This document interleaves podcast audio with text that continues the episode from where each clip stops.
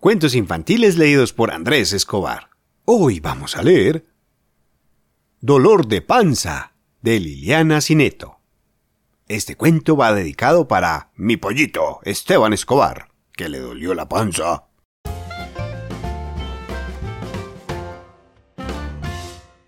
Caramelo era un gato colorado, desde la punta de los bigotes hasta la punta de la punta de la cola. Un gato que, como todos los gatos, dormía 16 siestas por día, excepto los domingos en el que dormía una siesta más. Un gato que todas las noches cantaba canciones gatunas en los techos de las casas hasta que el sol le hacía cosquillas en las orejas.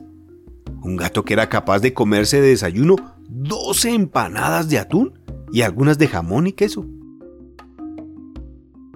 Cierta vez, Caramelo durmió sus 16 siestas Cantó todas las noches sus canciones gatunas, incluso una chacarera. Y a la madrugada, cuando el sol empezó a hacerle cosquillas en las orejas, sintió hambre. No tenía empanadas de atún, ni siquiera de jamón y queso, pero encontró una caja de bombones de chocolate que alguien había dejado sobre la mesa. Primero se comió uno. Rico estaba. Por eso se comió otro y después dos más. Al rato se había comido 37 bombones y un pedazo de papel. Y entonces ocurrió lo que tenía que ocurrir. Le empezó a doler la panza. ¡Miau! Dijo en un idioma de gatos que significa ¡Ay!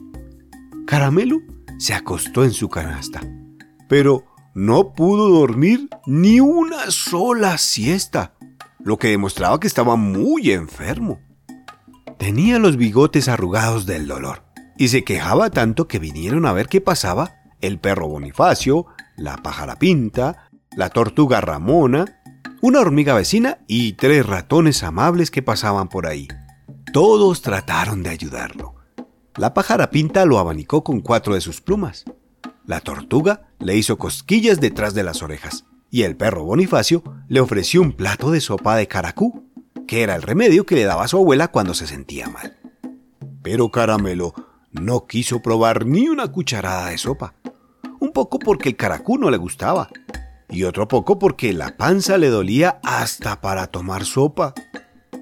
Para mí que está empachado, dijo un ratón gordo con anteojos que sabía muchas cosas porque dormía en la biblioteca. ¿Y cómo se desempacha un gato?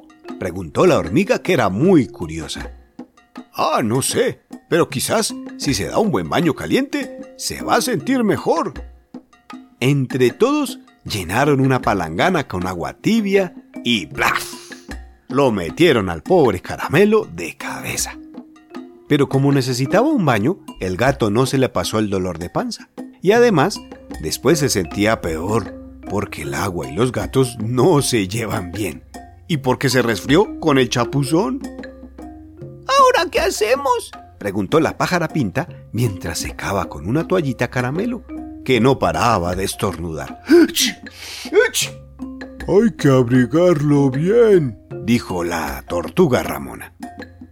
Entonces le pusieron tres pantalones, dos sacos, un gorrito de lana y una bufanda de colores y por si las dudas, lo taparon con cuatro cobijas. Caramelo cada vez estaba peor. No sirvieron los masajes que la hormiga le hizo en el cuello, ni la pomada que el ratón gordo le frotó en el pecho, ni la sopa de caracú que el perro Bonifacio insistió en darle. Ninguno de esos remedios le curaba el dolor de panza. Fue cuando todos decidieron que había que llevarlo al médico. Como Caramelo no podía mover ni un bigote, le hicieron upa entre todos y allá fueron para el consultorio del doctor que lo revisó de abajo para arriba y de arriba para abajo. Por suerte, le recetó exactamente lo que Caramelo necesitaba para sanarse. Así que a los pocos días, Caramelo se curó. Le agradeció a todo su ayuda y volvió a dormir sus 16 siestas por día, excepto los domingos que dormía una siesta más, y a cantar todas las noches canciones gatunas en los techos de las casas hasta que el sol le hacía cosquillas en las orejas. y no volvió a desayunar nunca más con bombones de chocolate. Aunque siguió desayunando empanadas de atún y alguna de jamón y queso. Y colorín colorado, este cuento se ha acabado. Espero que te mejores, pollito. Ciao!